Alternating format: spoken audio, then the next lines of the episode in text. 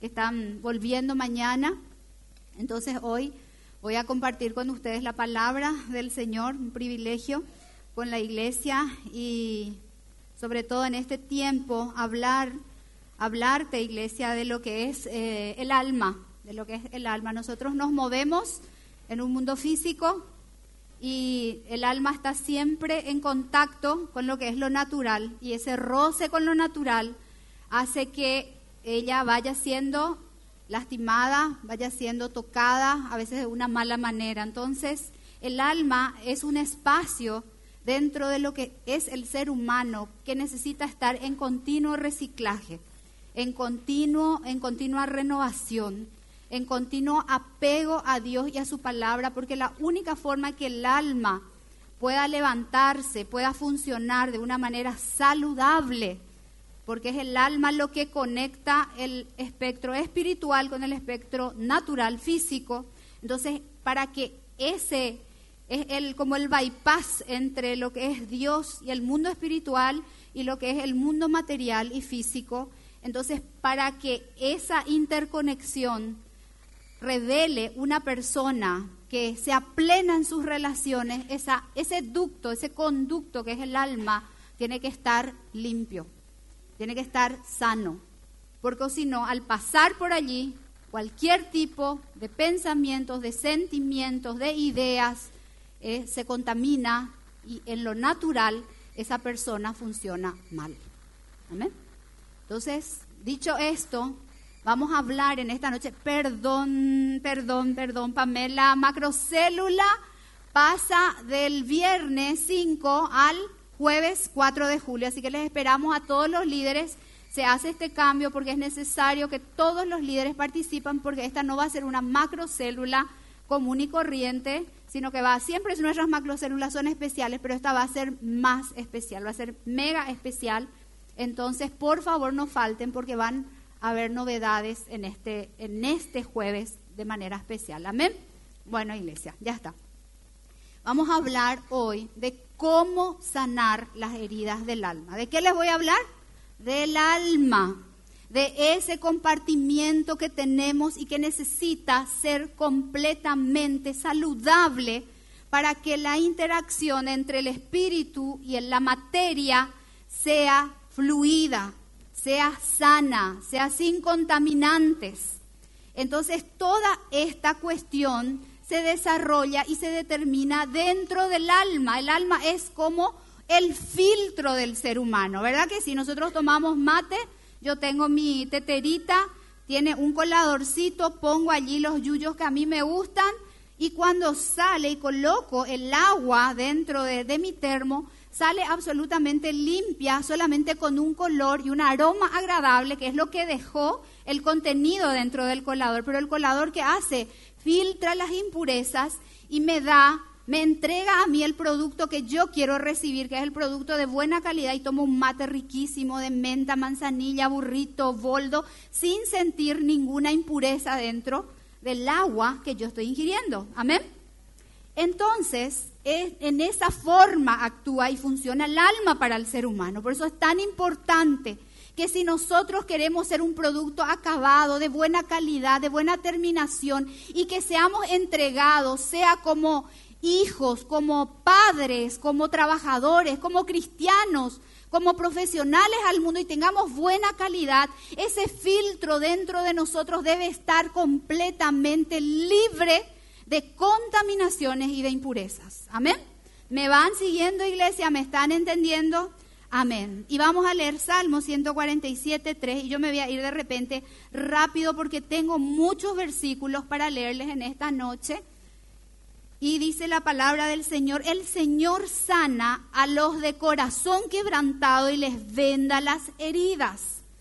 Todos hemos sido heridos en la vida. No hay uno acá que me va a decir, pastora, yo soy libre y nunca a mí, nadie absolutamente me hirió o me lastimó, todos, por palabras o acciones de otras personas. De repente mi mamá me criticó mucho cuando yo era chiquitita, estoy hablando en general. De repente mi papá hacía mucha comparación entre mi hermano y yo y él era el favorito. de repente un profesor se burló de mí, de una exposición que yo hice, y todo el curso se burló de mí, y eso generó en mí también una herida, un trauma. Hay situaciones de infidelidad donde los cónyuges sufren, de repente el esposo le engañó a la esposa y ella quedó totalmente herida y lastimada o ella está teniendo alguna relación demasiado próxima a sus compañeros de trabajo y al marido le está afectando en el alma. De repente los hermanos entre sí se burlan, uno es el más lindo, el otro tal cosa, este se viste bien, el otro no le gusta cómo se viste y se hacen bullying entre hermanos y eso genera heridas en el alma de la persona. Y notablemente son relaciones próximas y de personas que más amamos cuando las heridas tienen una mayor intensidad y mayor impacto porque son personas que nos importan, son personas que amamos, entonces las heridas infligidas por una persona que es significativa para mí genera un, un mayor dolor, una mayor herida, una mayor, un mayor impacto dentro de mi alma. Y así es como esa alma ese filtro que está en tu interior, en lugar de dar a luz una persona de calidad excelente, tipo importación, da a luz una persona llena de traumas, de falencias y con una mala relación con Dios, con una mala relación con el mundo, con sus familiares, con sus amigos y nunca, nunca puede ser plena. Ella no entiende por qué yo no puedo funcionar de una manera correcta, de una manera plena, de una manera libre. Eso es lo que pasa. Esas heridas, iglesia, producen en nosotros sentimientos sentimientos de, deseos de venganza, de ira, de odio, de resentimiento, de soledad, de tristeza y a veces no sabemos nosotros manejar esas emociones. Pero si nosotros podemos perdonar, esos sentimientos se transforman en paz, en gozo, en amor, en paciencia, en plenitud, en alegría, en gratitud, en esperanza. En la Biblia hay versículos, y ustedes, me imagino que acá todos leen su Biblia, amén, todos leen su Biblia. Bueno, en la Biblia hay versículos que hablan de un corazón triste, de un corazón lastimado, con heridas emocionales. Pero también nosotros vamos a leer en la Biblia que hay versículos que hablan de un corazón, ¿cómo?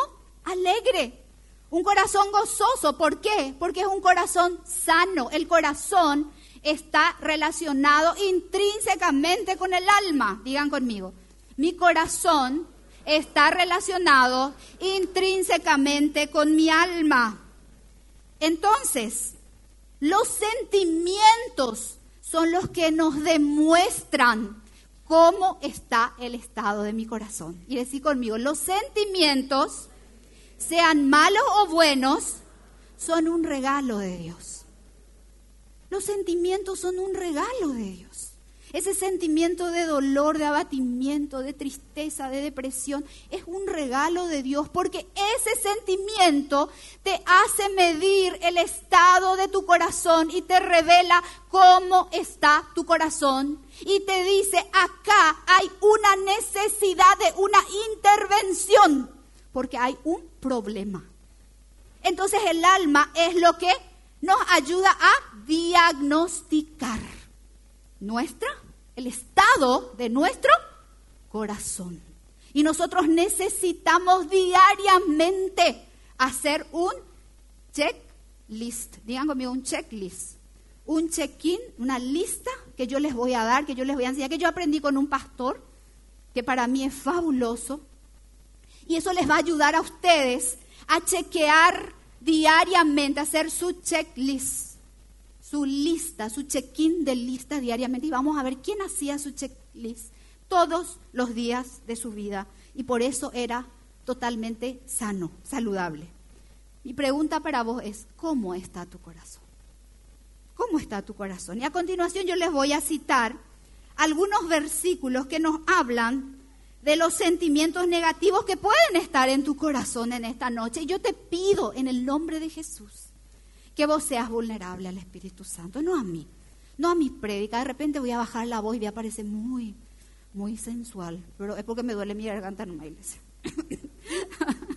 Entonces estoy bajando un poquito porque me está costando hablar. Oren también por mí. Que no se me cierre la, la, voz en el nombre de Jesús, que no se me apague, porque yo sé que el diablo no quiere que vos escuches este, este mensaje, porque es un mensaje revelador y que te va a ayudar a ser una persona plena en todas tus relaciones, empezando en lo espiritual con tu padre y luego en tus relaciones físicas, materiales, fuera. Bueno, y vamos a ver algunos de los sentimientos negativos que pueden estar en tu corazón. Vamos a cerrar nuestros ojos y decirle, Señor, en esta noche yo me vuelvo completamente vulnerable a tu Espíritu Santo. Y yo te permito, Espíritu Santo, escudriña mi corazón y muéstrame si hay en mí camino de perversidad y guíame por el camino eterno. En el nombre de Jesús. Amén y amén. Corazones duros. Este es el primer, el, el primer tipo de corazón con sentimientos negativos, dice Mateo 13:15, pues el corazón de este pueblo está endurecido. ¿Y por qué está endurecido el corazón de este pueblo? Porque este pueblo fue herido, fue lastimado, fue pisoteado y su corazón, ¿qué les dije? ¿Qué producen las heridas? Una alguien te lastimó, alguien te habló fuerte, alguien te afectó, alguien se burló de tu cuerpo, alguien se burló de tu inteligencia, alguien te sacó algo que vos amabas, alguien abusó de vos, alguien hizo, te hizo un daño intencional o no intencional también puede ser, ¿verdad? Pero eso hirió tu alma, afectó tu filtro con el cual vos tenés que funcionar. La palabra de Dios dice, son, en Ezequiel 2.4 dice, son un pueblo terco y duro de corazón. Está hablando de que el pueblo de Dios se entercaba, se fortalecía en la dureza y no querían que el Señor les sanara. Dice en Zacarías 7:12, endurecieron su corazón como la piedra para no oír mis instrucciones. ¿Cuántas veces nosotros decimos, ¿para qué voy a irme a la iglesia? ¿Para qué voy a leer la palabra? ¿Para qué voy a intentar cambiar si nunca va a haber una respuesta ni una liberación para mi vida? ¿Te pasó alguna vez? Diciendo, ¿dónde está Dios? y vas endureciendo tu corazón, vas cerrando tu corazón y no le permitís a Dios y al Espíritu Santo de Dios que intervenga y que sane esas heridas en tu corazón. Pero hoy no va a pasar eso porque ya oraste y le pediste al Señor y le autorizaste al Señor a que Él pueda tocar tu vida. Y en esta noche las intercesoras oran y va el Espíritu Santo mostrando a tu corazón las áreas que necesitan ser tocadas otro, otro sentimiento negativo. Y de, decirte algo, iglesia, nosotros como cristianos no tenemos autorización de Dios para albergar sentimientos negativos. ¿Por qué? Porque cuando venimos a Cristo, dice la palabra, las cosas, de modo que el que está en Cristo nueva criatura es, las cosas viejas pasaron y todas son hechas nuevas. Entonces, ¿por qué funcionamos a la manera sin Cristo? ¿Por qué funcionamos como si no nos hubiéramos convertido, como si la sangre de Cristo no hubiera hecho absolutamente nada en mi vida? Si dice que el que está en Cristo es nueva criatura y su vida tiene que tener un nuevo patrón de comportamientos, no como cuando estaba sin Cristo. Corazones dolidos, dice Proverbios 15:13, el corazón quebrantado destruye el espíritu. ¿Y qué es el corazón? El alma, digan conmigo, el alma. ¿Y qué destruye? El alma destruye, el alma quebrantada. ¿Qué destruye el alma herida? Destruye el espíritu. ¿Y qué pasa en el espíritu? Yo me relaciono con Dios. Y cuando mi alma, mi corazón está quebrantado, mi comunión con Dios está cerrada, está bloqueada. Yo no puedo funcionar en relación espiritual con Dios porque mi alma está totalmente taponada y no fluyen mis oraciones hacia, Dios. Es cuando decimos mi oración no pasa al techo. Dios no me escucha. ¿Dónde está Dios? Tanto le clamo, tanto, y muchas personas en ese estado, ¿saben qué? Reniegan de su fe, apostatan de la fe y se vuelven ateos. Porque dicen, Dios no me escuchó, pero no entienden que lo que ellos necesitan es sanar el alma, sanar las heridas, porque lo que bloquea esa comunicación con Dios son las heridas producidas de nuestra interacción con otros seres humanos que nosotros amamos. Amén. ¿Pueden entender? ¿Se está entendiendo, iglesia? Entonces necesitamos desesperadamente entender que estos sentimientos no son permitidos por Dios en la vida y en el corazón del Hijo de Dios. ¿Por qué los tenemos? ¿Por qué funcionamos? Porque somos desobedientes. Cuando odiamos, cuando este, estamos resentidos, amargados, cuando tenemos este tipo de sentimientos, nosotros estamos pecando contra Dios. Porque otra persona pecó contra mí, porque otra persona me hirió, porque otra persona me lastimó. Entonces yo ahora proyecto en Dios y bloqueo mi relación, mi comunicación, mi fluidez, mi amor al Señor. Es decir, lo que me hizo un ser humano en quien yo deposito mi rabia, mi ira y mi bloqueo en Dios. Entonces yo bloqueo automáticamente mi corazón y no quiero escuchar del Señor. Otro sentimiento, tristeza. El salmista David escribió esto. Salmos 38, 6, me retuerzo, me retuerzo atormentado por el dolor todo el día, estoy lleno de profunda tristeza. Y le dice al Señor en el Salmo 51, 8, devuélveme la alegría, deja que me goce porque ahora me has quebrantado. Algo pasó en la vida de David, algo le hirió, algo rompió su comunión con el Señor. Y él podía decir, reniego de Dios, ya no quiero, pero David era diferente. Él peleaba por su relación con Dios. Y decía, no te voy a dejar Dios hasta que me sanes, hasta que me bendigas, hasta que me toques, hasta que me libere, hasta que mi alma sea sana. ¿Y saben qué? El corazón, al alma contrita y humillada, Dios no desecha, Dios no desprecia. Y dice en el Salmo 34, 18, David mismo, después de haber lamentado de haber escrito canciones de dolor, de muerte, de abandono. Dice el Señor, está cerca de los que tienen quebrantado el corazón. ¿Qué es el corazón quebrantado? Un corazón roto, destruido, hecho pedacitos, porque alguien te lastimó.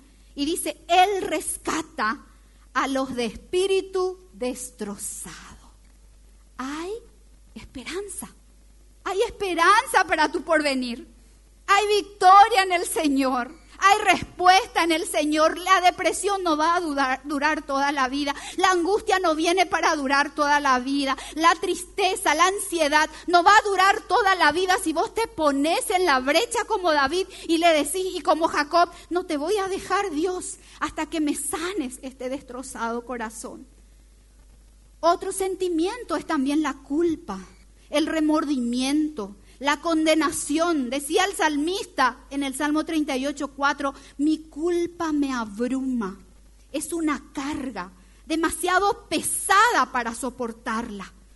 Y la culpa, ¿qué es la culpa? La culpa viene como consecuencia de haber pecado, ¿verdad?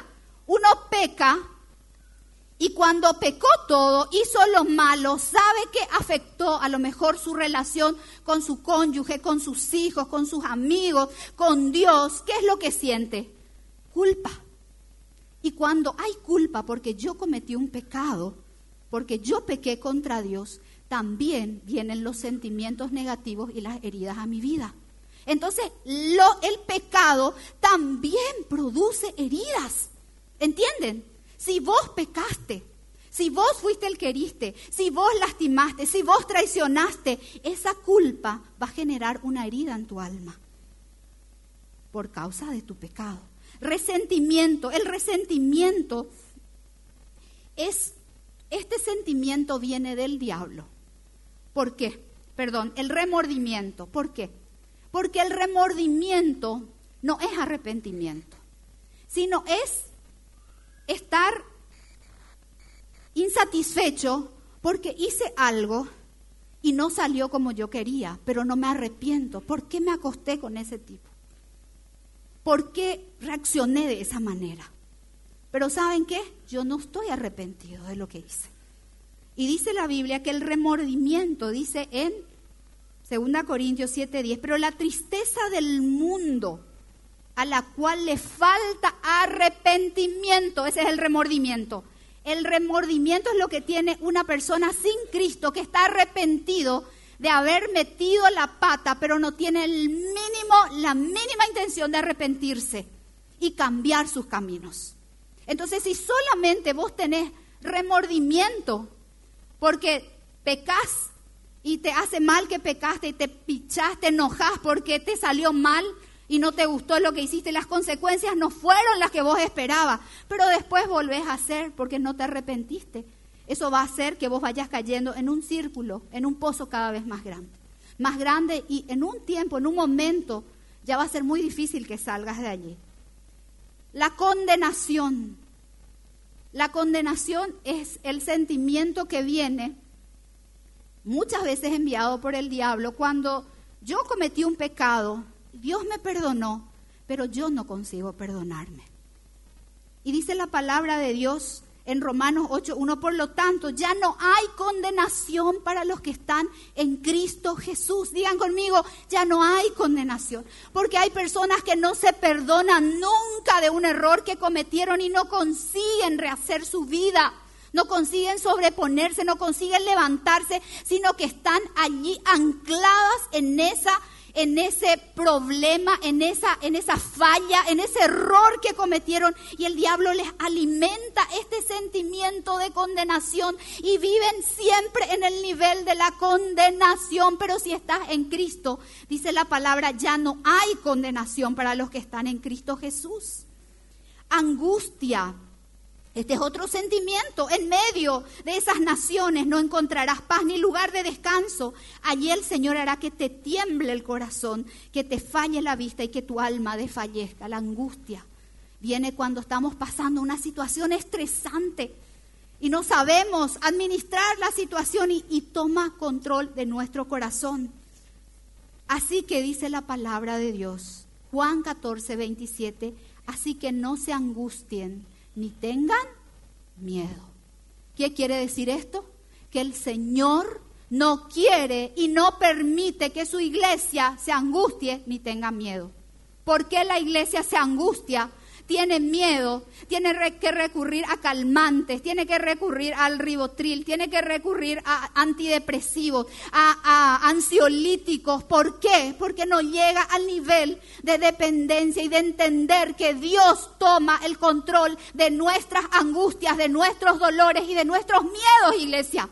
La iglesia tiene que vivir en un nivel por encima de la angustia y del miedo y del estrés. Nosotros no tenemos que tener temor porque está mal la situación económica en el Paraguay, porque nosotros vivimos en el mundo del Espíritu.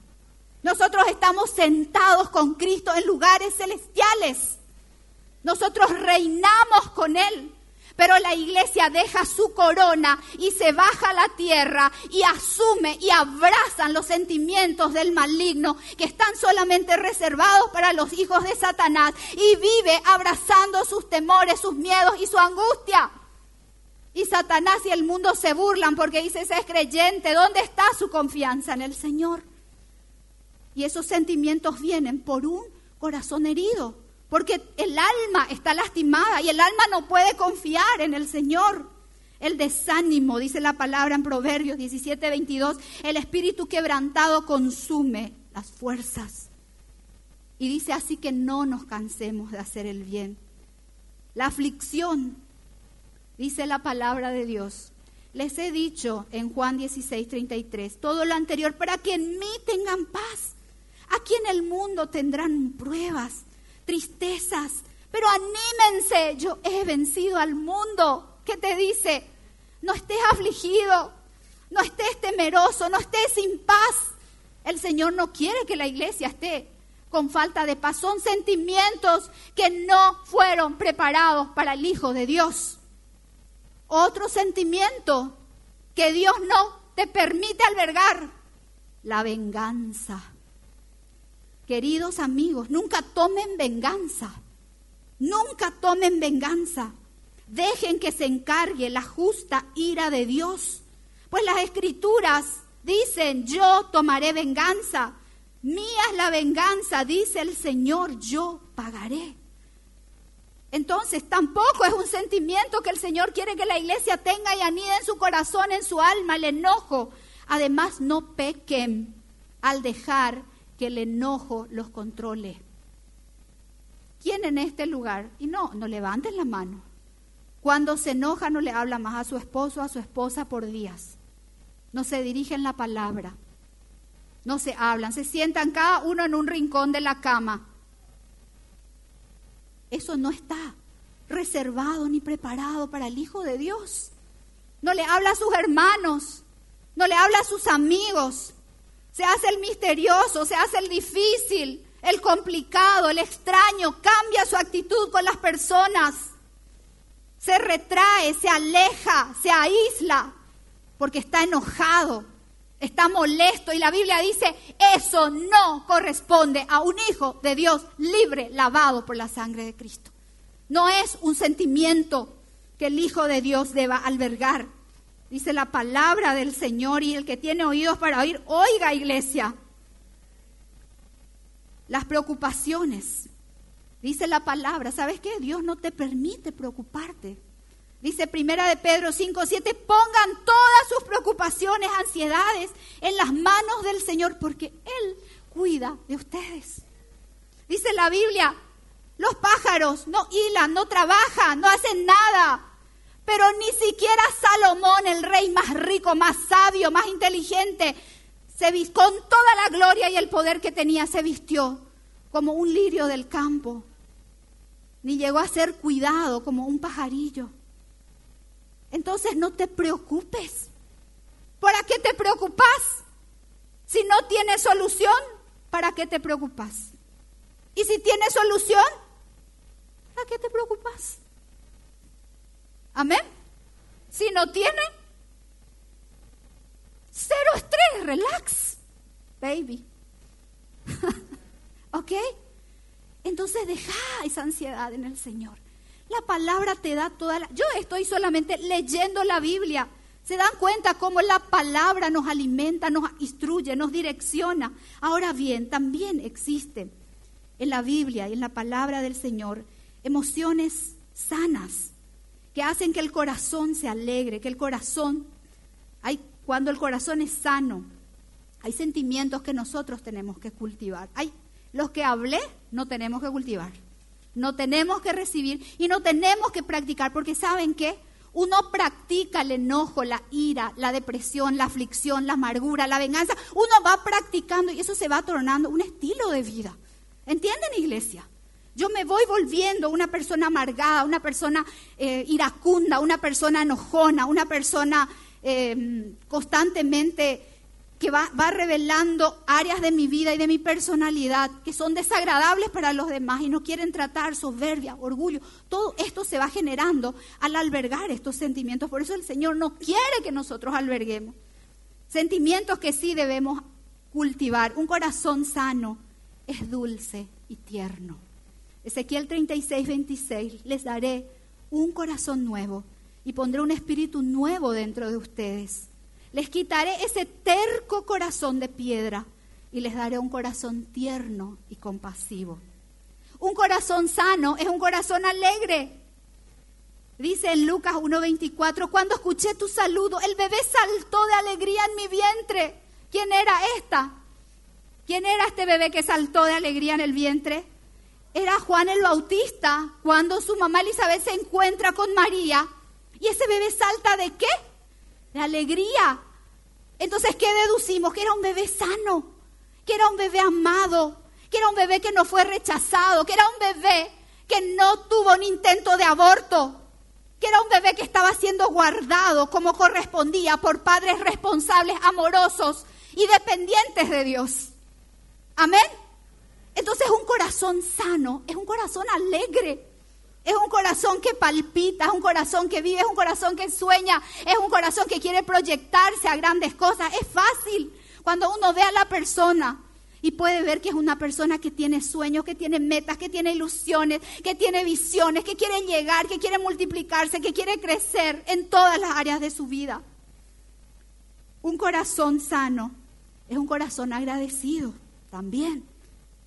Y que la paz de Dios que viene de Cristo gobierne sus corazones y sean siempre agradecidos. Colosenses 3:15. Un corazón sano, iglesia, canta. Dice Efesios 5, 19, 20, cantando salmos e himnos y canciones espirituales entre ustedes, haciendo música al Señor en el corazón. Vieron que David hacía salmos de amargura, de dolor, de tristeza, pero cuando él clamó al Señor y Dios le, le perdonó, los salmos que nos dejó que eran himnarios, canciones que cantaba el pueblo de Israel. ¿Qué empezó él a escribir después? Canciones. Porque un corazón alegre escribe libros, escribe historia, escribe canciones, porque un corazón alegre que hace, canta. Un corazón alegre se deleita en Dios. Dice Salmos 43, me dio un canto nuevo para entonar, un himno de alabanza a nuestro Dios. Salmos 43. ¿Qué quiere decir eso? Que cuando yo vengo a Cristo, tengo que cambiar las músicas que escucho. Amén. No, yo no puedo estar escuchando reggaetón, tontón, de los tontos. No puedo estar escuchando la música escrita por hombres degenerados y pervertidos. Porque su música puede ser muy linda, pero su corazón no es lindo. Su corazón es desagradable a Dios. Jóvenes, cuidado con la música que consumen. Porque de la abundancia de lo que ustedes tienen es lo que ustedes van a hablar. Y si ustedes quieren escuchar músicas del mundo. Es de eso que su corazón se está alimentando. Y es eso lo que está fluyendo de sus almas. Y hoy día vamos a ser feliz, felices los cuatro y arreglamos el cuarto. Y yo escucho jóvenes cristianos, les digo tristemente, hijos de pastores, que me ponen esas músicas. Porque no entendemos de qué reino somos, no discernimos a qué reino nosotros pertenecemos. Y esto es grave. Y te podés reír y podés decir que nada, la pastora exagerada es mega plus archi santularia. No, te va a afectar. Te va a afectar porque esa música está tocando las fibras más íntimas de tu ser y de eso vas a empezar, tu cerebro va a empezar a procesar y vas a amar esas letras y el diablo te va a llevar al punto de sin darte cuenta tener una relación de aquellas que estaban escritas en esas músicas. Porque así como tenemos adoradores santos, hay adoradores satánicos. Y ellos están consagrados y lo hacen con mucha responsabilidad.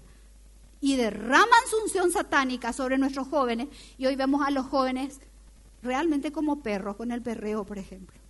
Donde le saca todo raciocinio y los deja al nivel de puros seres que viven por instinto, como oliéndose, perdiendo la dignidad, perdiendo la decencia, perdiendo el amor, perdiendo el cuidado. Jóvenes que ya no son caballeros, que ya no son respetuosos con las chicas, que no entienden que ella es una dama, una princesa, que necesita ser cortejada, ser rodeada, ser seguida, ser conquistada. No, pero tiene que ser ya, ya, ahora, pam, pim, pum como es la internet, porque esto está preparado para que así, para hacernos funcionar así, pero esto no puede entrar en la iglesia, pero entra porque hay personas heridas dentro del cuerpo de Cristo. Entonces ese filtro no funciona, tiene agujeros y todas las impurezas se van pasando, se van pasando y dan a luz un cristiano que es un cristiano sin Cristo, sin fe, sin esperanza.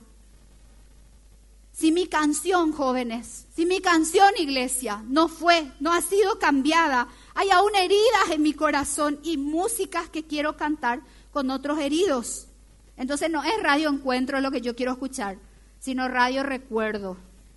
Y acordar de las cosas que hacía antes de conocer la música que yo escuchaba. Y saben que las músicas mundanas son generalmente antesalas a una infidelidad, a una relación promiscua. Y esa relación promiscua te lleva hasta una enfermedad. Te lleva al destrozo de una relación que podía ser saludable y hermosa y en Dios, pero la destruye por completo. Amén. Entonces, el corazón sano es un corazón que canta. Un corazón sano tiene paz. Dice, les dejo un regalo, paz en la mente y en el corazón. Y la paz que yo les doy es un regalo que el mundo no puede dar.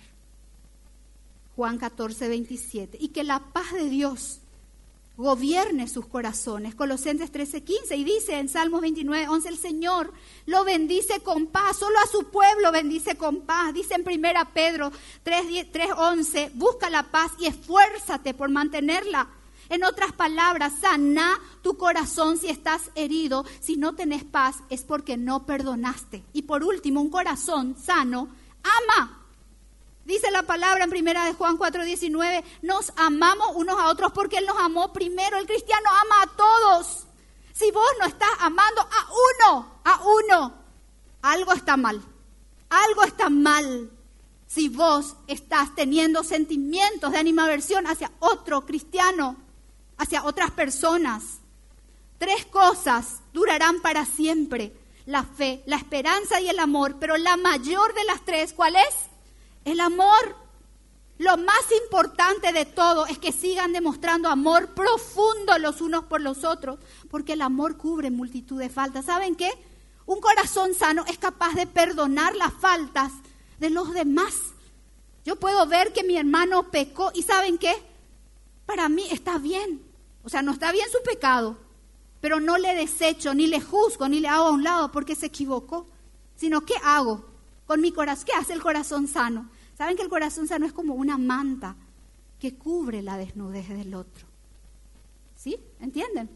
Es decir, veo que está desnudo y todo el mundo está desnudo, mira lo que hizo, tal. ¿Y qué hace la persona, el cristiano que tiene un corazón sanado? Agarra su manto y va y cubre la desnudez. Y eso le agrada al Señor. Y esa persona demuestra lo grande que es y no está criticando y contando los defectos y los pecados de los demás por toda la iglesia, por toda la célula, por toda la ciudad y llamando a decir famoso eso, vamos a orar, vos sabés, vamos a orar por fulanita porque tal y tal y tal cosa. ¿Ah? ¿Sí? ¿Alguien se siente identificado? No me culpen a mí, estos son mis ejemplos nomás. Yo no pensé en nadie para, no pensé en decir eso. Pero sí, les digo, un corazón sano ama a todos y cubre. Pero cuando mi corazón está enfermo, yo veo todos los pecados de los demás. Ese, espero un test, ¿sí? Si yo estoy hablando y vos estás pensando en otra persona.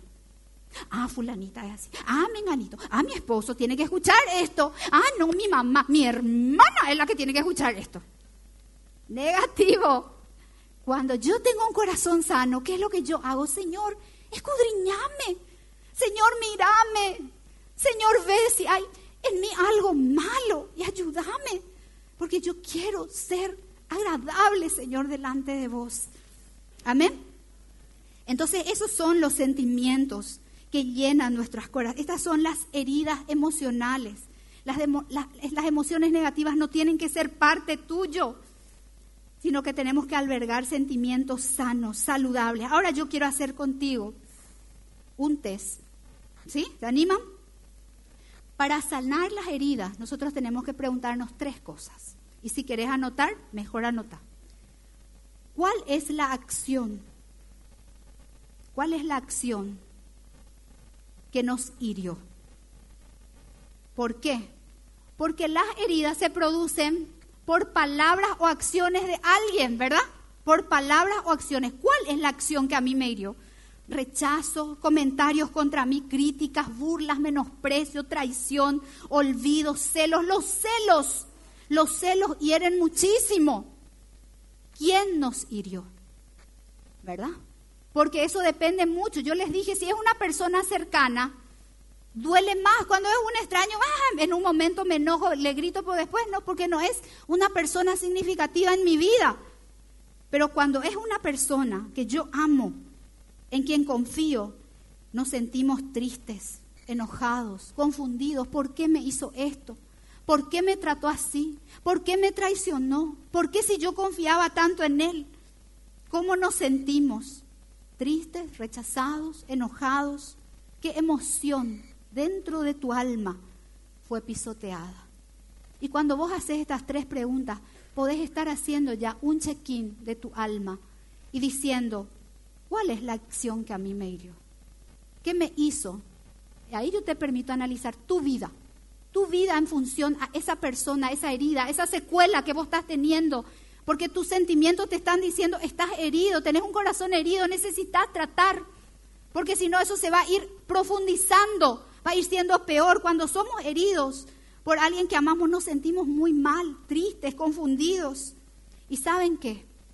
Si nosotros nos enganchamos en esa situación, en esa herida, nos obsesionamos.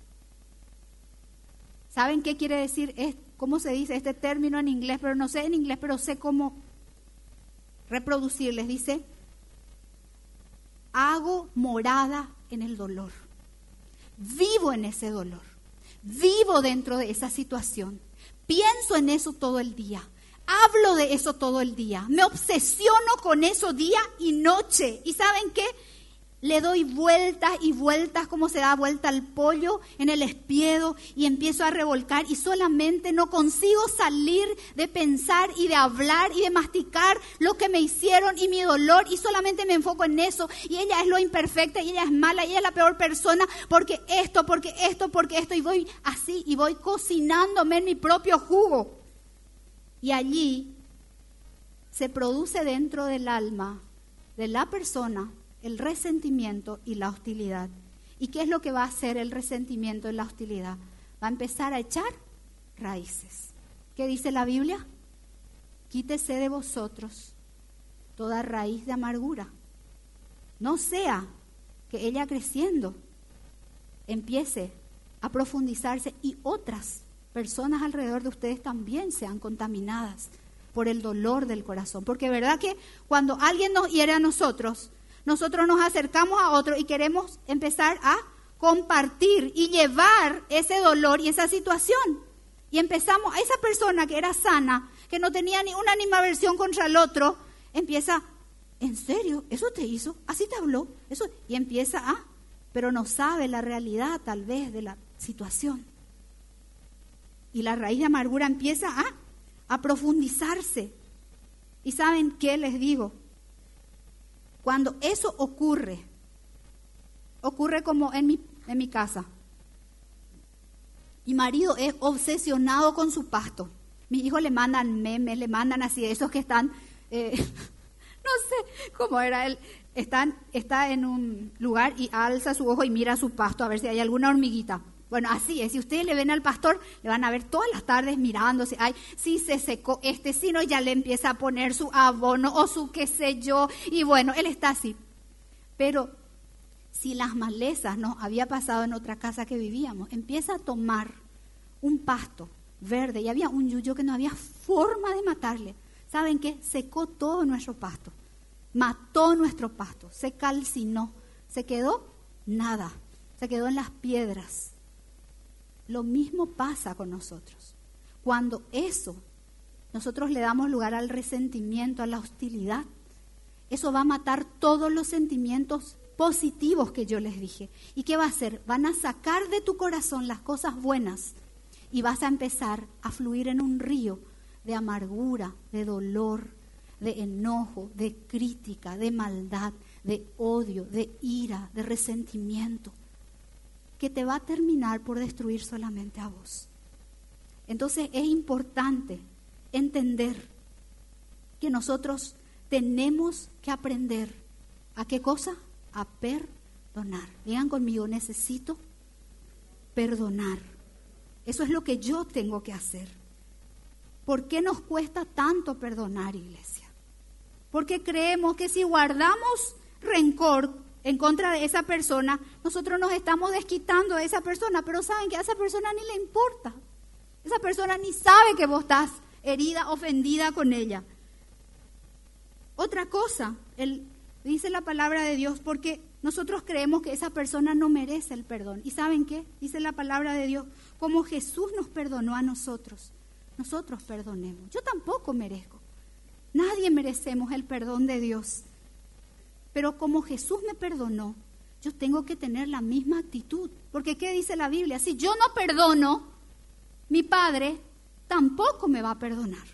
Entonces hay personas que están pasando depresión, están pasando problemas terribles porque no perdonan y porque no perdonan, Dios no te puede perdonar a vos. Y cuando Dios no te perdona a vos, tu comunión con Dios está bloqueada, tu bendición está bloqueada. Cielos de bronce hay sobre tu cabeza, no podés avanzar en la vida, no vas a avanzar si vos tenés odio y resentimiento hacia otras personas, vas a llegar a un techo, a un tope y no se va a abrir. Y vos decís, ¿por qué no me sale nada? Porque no perdonás. No perdonamos porque pensamos que si perdonamos le estamos dando permiso a esa persona a que nos vuelva otra vez a herir. Y sabes que no. Lo más probable cuando vos le perdonás es que sienta tanta vergüenza, no es una garantía, pero puede ocurrir que ella cambie su actitud contigo. Porque eso es lo que hace. Cuando yo derramo una buena actitud, esa persona tiene más probabilidades de retornarme algo bueno. Pero si yo voy derramando ácido, ácido, ácido, y yo quiero recoger un perfume francés, ¿tiene algún sentido? No tiene sentido. Yo voy a destruir todo lo que yo coloco.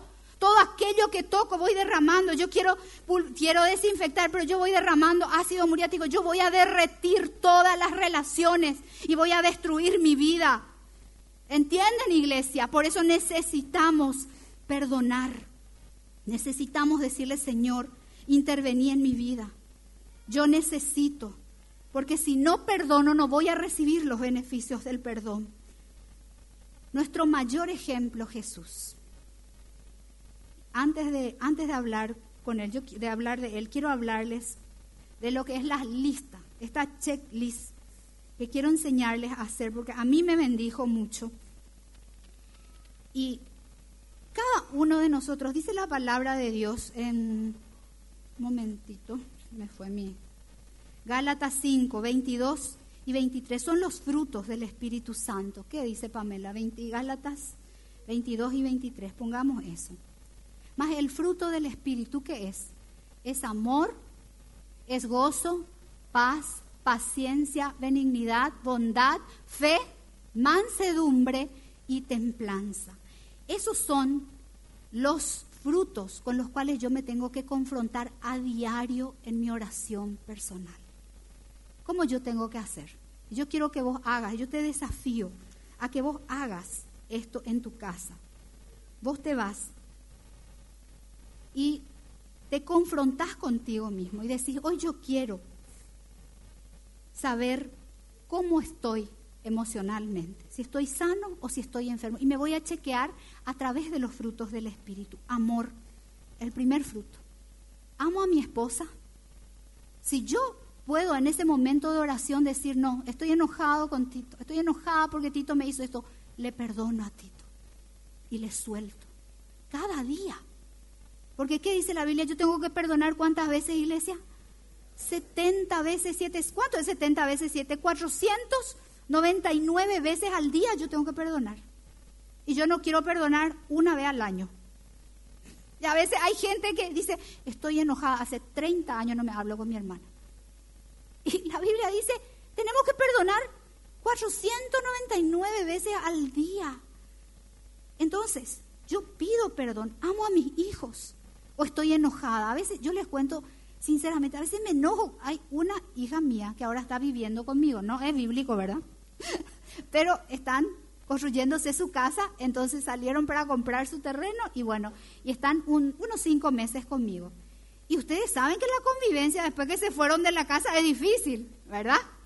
Y bueno, y a veces ella tiene su ritmo y yo tengo el mío. Yo les quiero eh, educar a mi nieta de una manera o quiero hacerle... Y ella... Y ahí empezamos con los rocecitos. Entonces en oración, en mi momento de oración yo le digo al Señor, yo le amo a mi hija. Y entonces cuando el Espíritu me revela que hay heridas en mi corazón por cosas o situaciones, le perdono. Pero saben que todos los días, y a ella le tengo que perdonar 499 veces al día. esa, es, es así, porque en la casa es así. Constantemente estamos en contacto y nos herimos, nos rozamos, nos lastimamos, ¿entienden? La relación genera roces, heridas, fisuras. Entonces al día, iglesia, al día tenemos que perdonar a mis compañeros de trabajo, a mis hijos, a mis pastores, a mis líderes, a mis vecinos, a mis enemigos. Si tu enemigo tiene hambre, dale de comer. Si tiene sed, dale de beber. Perdonale. A los que te maldicen, perdonales. Soltale. Segundo, gozo. Te vas a preguntar, ¿estoy alegre? ¿Hay cántico en mi interior? Paz. ¿Tengo paz? Pamela al 22. O estoy angustiada todo el día. Estoy angustiado. No sé qué me pasa. Hay heridas emocionales, hay falta de perdón, hay que trabajar en tu alma. Paciencia estoy tranquilo o estoy afanado o quiero esto, quiero aquello y nada me sale y todo, todo, estoy tan acelerado. Porque el fruto del Espíritu es paciencia, gentileza y bondad. ¿Soy una persona buena o ya me cansé de hacer el bien? Demasiado mucho bien le hice y nunca nadie me agradeció. Hice bien a todo. Yo hago todo, todo por todo y nadie, nadie me valora. Nadie me valora lo que hago. Entonces voy a ser mala. A partir de hoy, ¿de aquí en más? Yo soy mala. ¿Se identifican? Son sentimientos con los que luchamos a diario. Pero nosotras, nosotros tenemos que vencer en el nombre de Jesús. Porque nosotros tenemos el Espíritu Santo de paciencia, de gozo, de gentileza, de bondad, de amor, de benignidad, de fidelidad. ¿Soy fiel? Ese es otro checklist que vas a hacer. ¿Soy fiel? Te vas a Gálatas 5, 22, 23 todos los días. Todos los días te vas y ves qué fruto del Espíritu no estás desarrollando. Y le decís, Señor, acá estoy trancado, saname, perdono, cambio mi actitud, soy fiel a mi esposo, a mi esposa, a mi trabajo, a mis disciplinas diarias. Estás cumpliendo las metas, los planes. Este año voy a ganar 10 almas nuevas. Estás cumpliendo, Sofía. Eso habla de tu fidelidad a Dios. Estás haciendo lo que le prometiste a Dios. Hacemos los sueños, las metas. Y luego, en marzo, a Montema. Se fue, se acabó mi meta, mi sueño, ya no me acuerdo. Estoy totalmente enfocado. No, no. Un verdadero hijo de Dios es fiel a su esposo, a sus hijos, a su iglesia, a su Dios, a su patria. Humildad. Necesito ser el centro de atracción. Me molesta cuando otras personas reciben la gloria y a mí no. ¿Pero por qué? Ay, se quiere juntar con ella nomás. Y a mí no me invitaron. Y siempre a ella. Y ella nomás es la que hace. Yo hago lo todo mal. Si yo lo soy un desastre. ¿Mm? Me molesta. Soy adicto a la aprobación. Necesito que constantemente me digan qué lindo, qué bueno, qué maravilloso, qué esplendoroso. No, un hijo de Dios, seguro y sano, no necesita porque Él es, dice la palabra de Dios, este es mi hijo amado en quien tengo complacencia, sabe que su padre la prueba, tiene identidad, tiene paternidad, tiene seguridad, no es una persona temerosa, insegura, envidiosa, celosa, criticona. Todas esas esos sentimientos nacen de un corazón herido, tremendamente herido, inseguro, lleno de rechazo, de miedo de relacionarse. Tiene malas relaciones interpersonales. Dominio propio, no demonio propio. Dominio propio. ¿Pierdo el control de mis emociones? ¿Exploto con facilidad? Señor, Señor, perdóname. Señor, ayúdame. Yo tengo que moverme en el... Imagínense, miren lo que dice iglesia, más el fruto del Espíritu. Pero ¿cuántos hay? ¿Cuántos hay? ¿Cuántas, ¿Cuántos conceptos hay? Nueve, pero es uno nomás el fruto. Uno nomás es. No dicen los frutos. Dios ve todo eso como uno solo. ¿Entendés? Es decir, cuando uno de esos te falta, no importa que vos estés bien en los ocho, Dios ve como que estás desaprobado. ¿Entienden, iglesia? Por eso nosotros necesitamos santificarnos.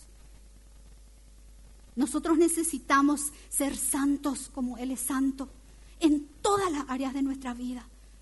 Y necesitamos cada día, así como nos hacemos nuestros análisis, como queremos estar saludables de cuerpo. A veces tenemos un cuerpo re saludable, todo malladito, todo trabajadito, y adentro si se abriera y si vieras el estado de tu alma, sabes que tenés flacidez grado mil, tenés celulitis, tenés tría, tenés retención del líquido, estás obeso. Sos como esas personas de 300, 400 kilos que no se pueden levantar. Pero vos estás churro, churra, te miran en el espejo. Ay, qué linda que estoy. pero por dentro estás como una llaga podrida. Y ese cuerpo maravilloso ni te sirve para relacionarte saludablemente con tu entorno, ni para tener una relación verdadera y duradera. ¿Entienden? Y el mejor ejemplo, ¿por qué les dije? El mejor ejemplo es nuestro amado Señor Jesús. Yo cuando hablo de Jesús me derrito porque yo no puedo entender tanto amor. De tal manera me amó. Siendo tan imperfecta, siendo tan falible, no mereciendo, Él me amó. Él te amó. Él te llamó. Él te atrajo. Y no te atrajo con látigo, con cuerdas de amor. Te dijo, te amo te amo. Sé como yo, que perdoné, que llevé tus heridas, que llevé tus dolores, que llevé todo, que yo te amaba. No es fácil perdonar, iglesia. No es fácil. Yo sé que no es fácil. Pero ¿sabes qué? Jesús nos va a ayudar. Amén. Jesús nos va a ayudar. Porque Él no solamente murió por nosotros, sino que Él llevó mis dolores emocionales sobre su cuerpo. Imagínense, sobre Él fue cargado no solamente el pecado de la humanidad, violaciones que pasaron, que van a pasar, que están pasando, torturas, secuestros, decapitaciones, violaciones a bebés, a niños. Todo eso fue colocado sobre su cuerpo santo, puro, inmaculado. Todo eso fue colocado sobre él.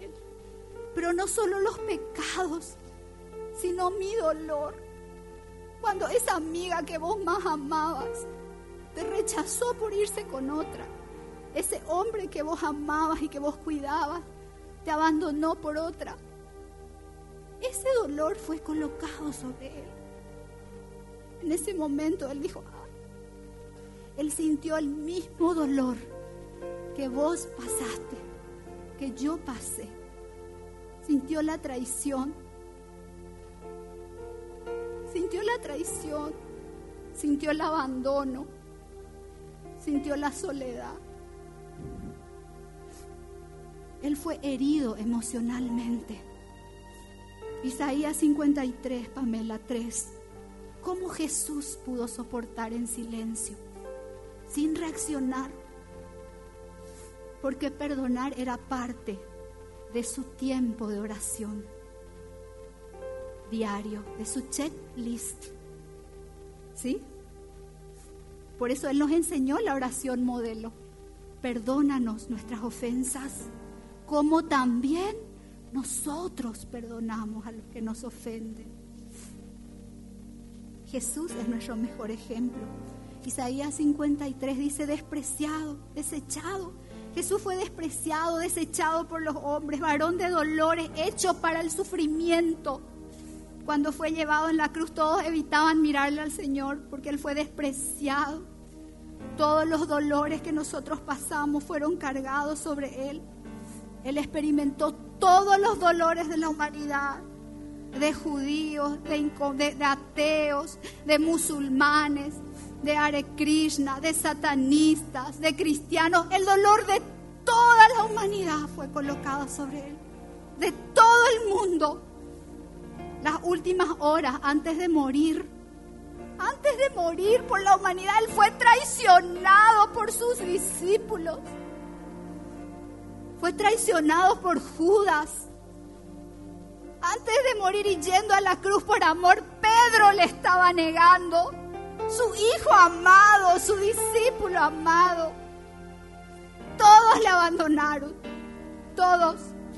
Le acusaron falsamente, le humillaron públicamente, le escupieron, le pisotearon, le azotaron.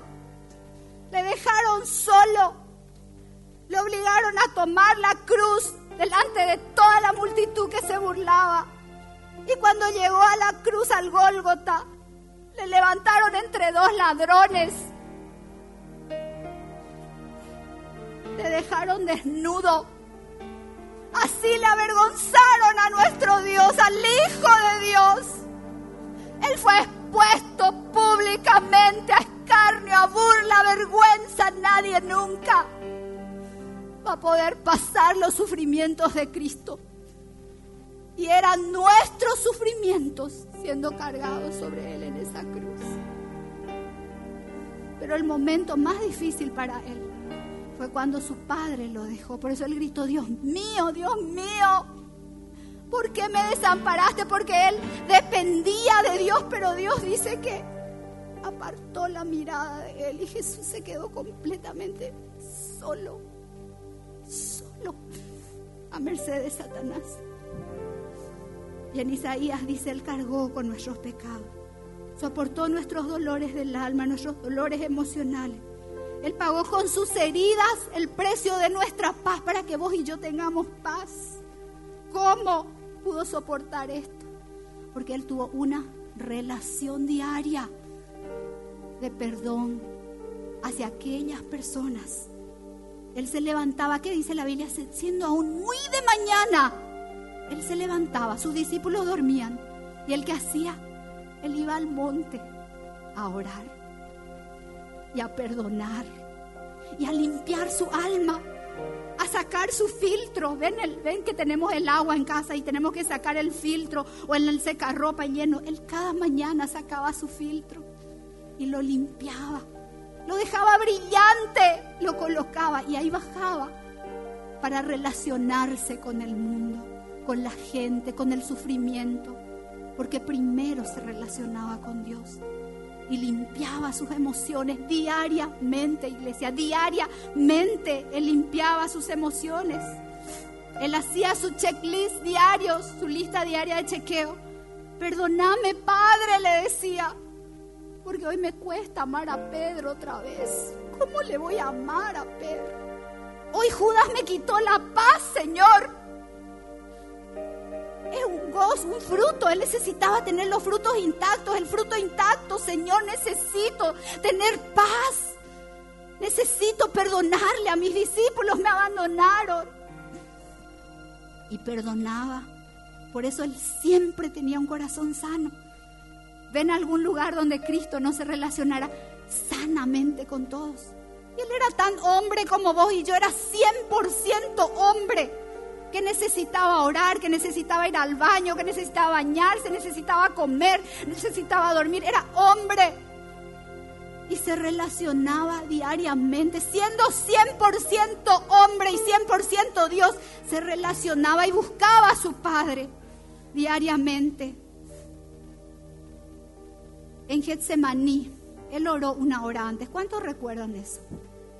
Una hora antes. Y yo les digo esto, yo pienso que en Getsemaní Él fue y perdonó por adelantado todo lo que le iba a pasar. Todavía no pasó, pero Él ya perdonó. Él ya se liberó. ¿Por qué yo puedo decir y deducir? Porque cuando Él le vio a Judas que le venía a entregar, ¿qué le dijo? Con una paz, amigo, cuando Pedro se avergonzaba, dice la palabra que él le miró con compasión, con amor. Él no estaba lleno de odio. Judas, ¿cómo me vas a entregar? Pedro, ¿cómo me vas a negar?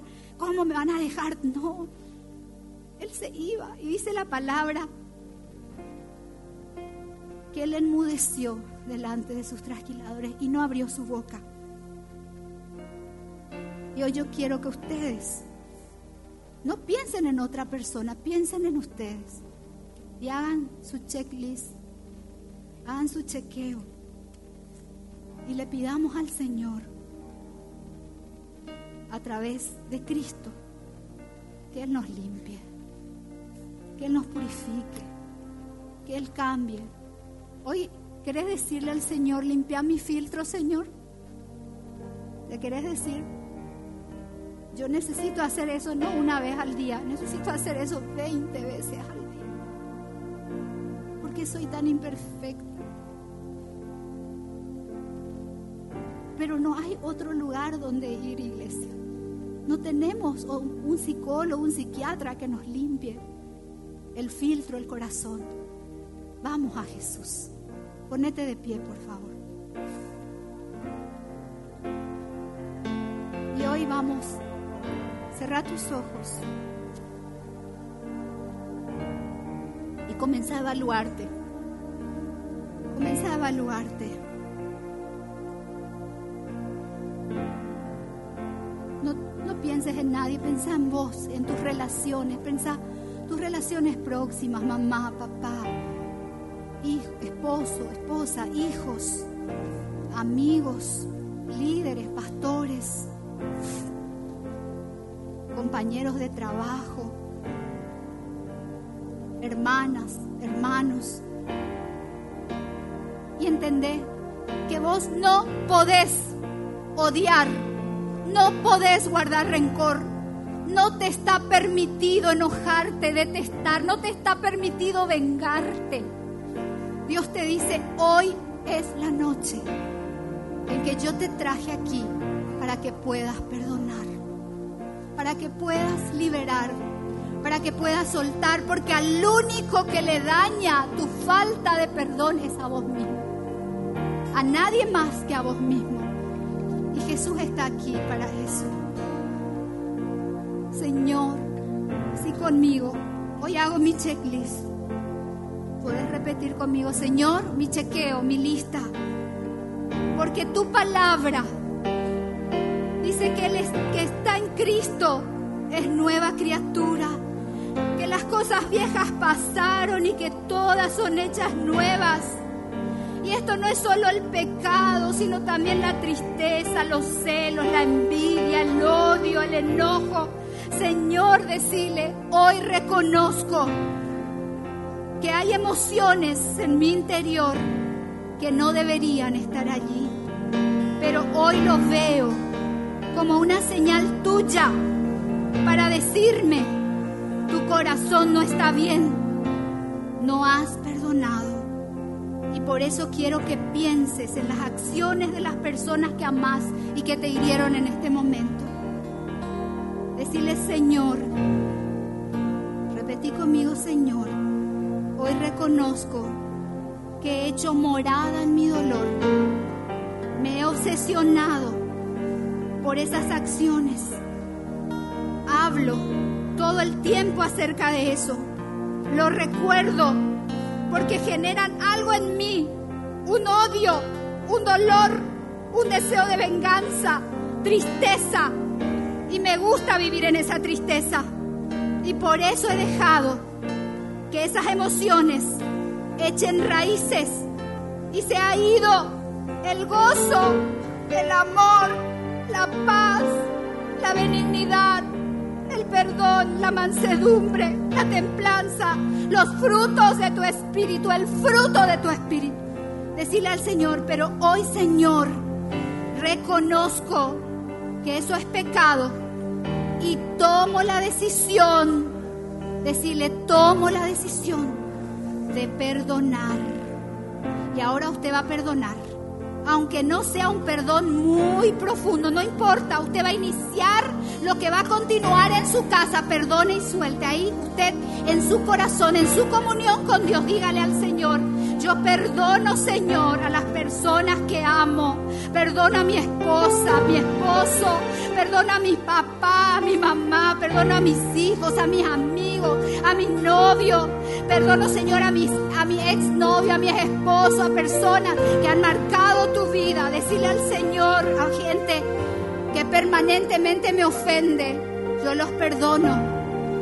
Los perdono, Señor y permito, alza tus manos al cielo, decirle y permito que tu río de amor, de gozo, vuelva a inundarme. En tu nombre, que sobre todo nombre, ven Señor, ven Señor Jesús, ven a mi vida, trae tu sanidad a mi corazón, déjala.